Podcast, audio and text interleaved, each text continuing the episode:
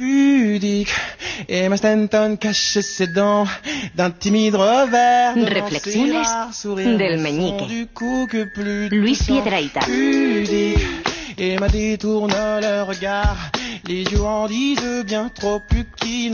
gran título y qué adecuado, esto de las reflexiones del meñique. Y qué gran sintonía, a mí Ay, cada día me sí, gusta señor, más, sí, ¿eh? señor, además es pegadiza, ¿eh? Pegadiza. La semana pasada encontraste la belleza que la hay de lo cotidiano en los post-its. Ujú. Hoy, Luis Piedrahita propone reflexionar, o nos llama la atención, sobre los escombros... Efectivamente, porque ahora, Carlas, Por favor. que la mayoría de las gentes están volviendo a sus casas, deberíamos hablar de las casas y de su mínima expresión, que es el escombro. Poco a poco se ha hablado del escombro, me parece a mí. Pero antes de hablar del escombro, quiero proponer la siguiente reflexión del meñique. A ver. Atentos en vuestras casas, los que estén escuchando En la radio en casa, o en coche, o en caballo, coche o, en, o en canoa, el que vaya en su canoa escuchando la radio, o en su pony. Atentos y tomad nota. A ver, un pequeño ejercicio de imaginación. Imaginemos dos viviendas exactamente iguales, Sí. dos pisos exactamente iguales, Sí. mismo tamaño, mismo precio, distribución, forma, todo igual, pero en dos edificios distintos. Uno de ellos bellísimo ¿Mm? y el otro espantoso, horrible. ¿eh? Y ambos situados uno frente al otro. Uy. La pregunta es la siguiente, Carlas. ¿En cuál preferirías vivir? Un momento. ¿En Un el momento, bonito o en el feo?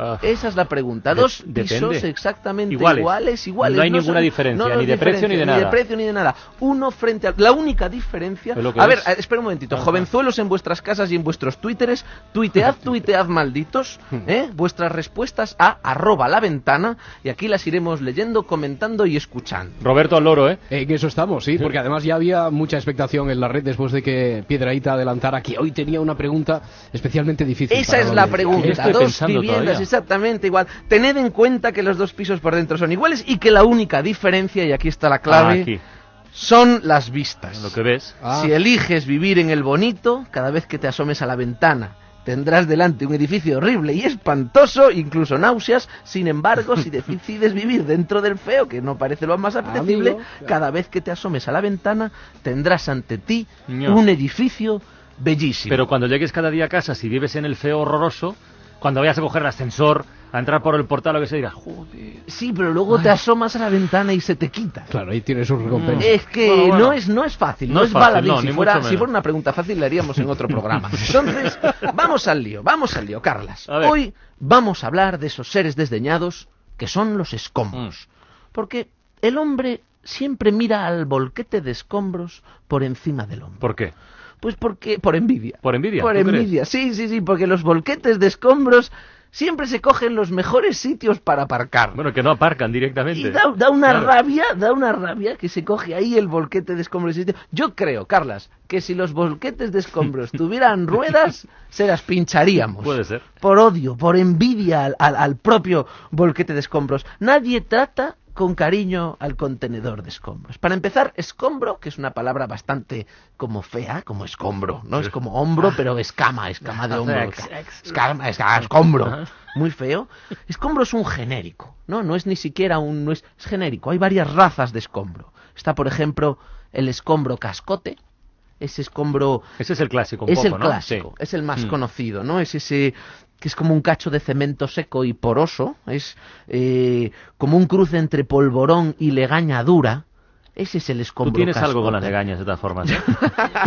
Tú tienes algo con las legañas. Yo creo que ha hecho una apuesta y tiene que decir legaña cada, Cada día hay que introducir la palabra legaña como sea. Pero es verdad, el ¿sabes escombro cascote es el clásico, ¿Sabes sí. cuál digo, verdad? Ese gris eh, Mm. y que puede ser con o sin azulejo. Azulejo, efectivamente. Eso es maravilloso. A mí me encantan los que tienen un trocito de azulejo. Pero, Sí. pero un pedacito solo. Un pedacito, sí, un- un- un- una esquirla que se ha quedado ahí pegada, porque son como una pincelada de color en ese mar árido, ¿no? Y donde tú te estás contemplando ese mar de escombros y siempre surge como, como panzudo galeón un, un váter o un trozo de videa ahí que asoma como, como si fuera el casco de un barco naufragado.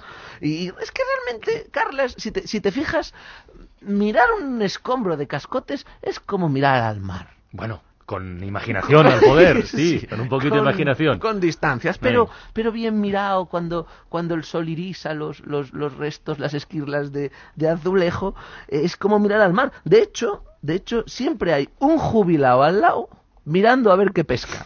Eso Ahí verdad, asomado al, al, al volquete de escombros y el botín más preciado en todo volquete de escombros mm, son los tubos de plástico estos que hay para meter cables, que tienen unos cables dentro y tú son como un cordón umbilical de plástico. ¿Sabes qué, cables digo? Son como culebras de plástico ahí dentro.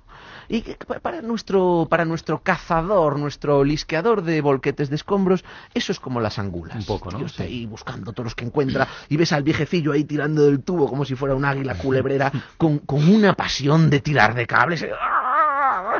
Da la sensación, tú lo ves y dices, me pega que sea la última pieza que le falta para acabar su casa. Parece que es la única pieza que le falta. Pero claro, un contenedor un contenedor de escombros es como un montón de piezas, un montón de piezas. Yo tenía un amigo muy aficionado a los puzzles que cada vez que pasaba por delante de un volquete de escombros montaba un cuarto de baño. Ah. Lo armaba, cogía las piezas y se lo armaba. Estaba obsesionado y tenía una casa preciosa, decorada. No sé si la gente eh, está por ahí, Roberto. Roberto, Estoy, estoy, ¿tenemos claro. alguna respuesta ya Sí. acerca de nuestras... Mira, por ejemplo, Arancha dice, yo viviría en el, en el bonito, no me asomaría En el bonito. ven- en el bonito, no me asomaría a la ventana y punto, ya está. O Víctor que dice, en el feo, porque el bonito lo revaloriza, es decir, tirarán el mío y me aprovecharé de la especulación urbanística, que ya se han forrado muchos, a ver si, pero, eh, pero Ah, quizá no sea este el momento para ya. hacer ese negocio, ¿no? eh, Son con vistas futuras. Eric dice, déjate de bobadas, hombre, lo importante es si la vecina está buena o no. Ah, Es un factor que hay pues que en entonces cuenta. deberíamos hacer la pregunta distinto. ¿Es usted una vecina pibón? Muy bien. ¿Dónde viviría usted? ¿En el bonito o en el feo? Para ir nosotros al contrario. Y José Luis que en lugar de responder pregunta, dice, ¿llueve? ¿Llueve? ¿Llueve?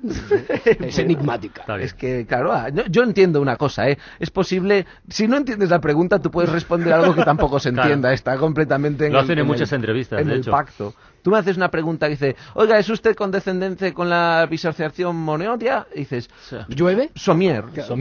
Es que está, la- puedes preguntar a, a preguntas necias, respuestas Claro. miserables. Bueno, seguimos, seguimos con los escombros, porque Pobres.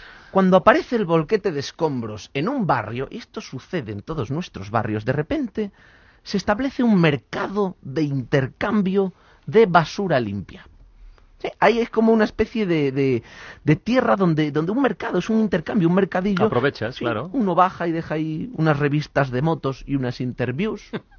Y se quedan un, un Las interviews duran poco, ya te Ah, lo ya digo. te digo yo, es cierto. Sí, porque enseguida llega uno, deja unos libros de la universidad y se lleva las interviews. Ahí va, ahí va el comercio, ¿no? En llevarse las interviews, en dejar unos apuntes de la universidad.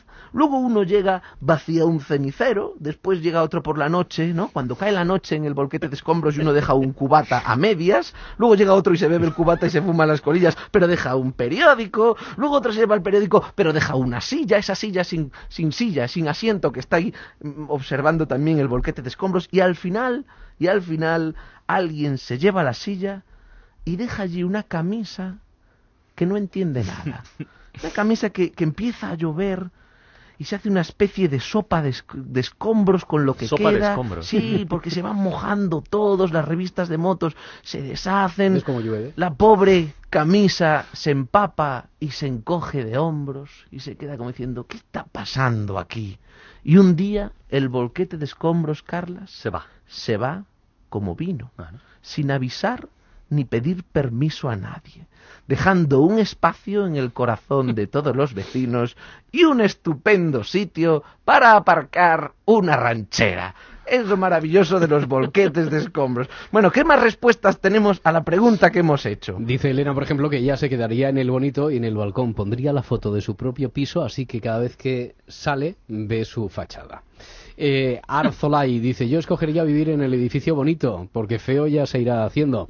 Ah, y Javier que te dice que, Luis, tienes cuerpo escombro, una buena expresión de verano también. Yo tengo cuerpo escombro. Mira, el cuerpo, Cuerpo escombro, escombro. sí. Cuerpo escombro, Cuerpo dice. escombro es cuando tienes cascotes en la espalda, cuando Ah. lo que son las clavículas y los y los omoplatos salen para atrás. O sea, yo tengo, yo he visto de espaldas parece que tengo tetas, porque son como tres, dos triángulos que me salen aquí detrás que son los- Podrían ser alas. podrían ser alas, podrían ser alas incipientes y un día echar a volar. No es fácil responder. Y os digo por qué. Porque tener un balcón bello a ojos del que te mira pero al que cuando tú te asomas, o sea, tú, tú, tú te- tú tienes un balcón bello, pero solo lo disfruta, hablo de vivir en el bonito, ¿eh? solo lo disfruta el que te ve. Y tú cuando te asomas, ves a un hombre en una casa horrible que no sabes si te envidia o si te compadece. Eso es extraño. A mí me encantaría. Esas miradas. A mí ¿verdad? me Mm. encantaría vivir en el bonito simplemente para tratar de entender la mirada del que está enfrente. Solo por eso. Solo por eso, solo por eso. Muy bien. Eso me lleva a preguntar, ¿con la belleza qué es mejor? ¿Poseerla o disfrutarla? Esa es la clave de esta pregunta. Ya Domingo dice que lo bueno, lo importante está en el interior. Lo, efectivamente. La ver- la- lo, lo interesante está en el interior. De hecho, por ejemplo, hablamos antes de un buen páncreas, ¿no? O una buena vesícula biliar. Es mucho más interesante que vivir en una buena. casa perfectamente alicatada.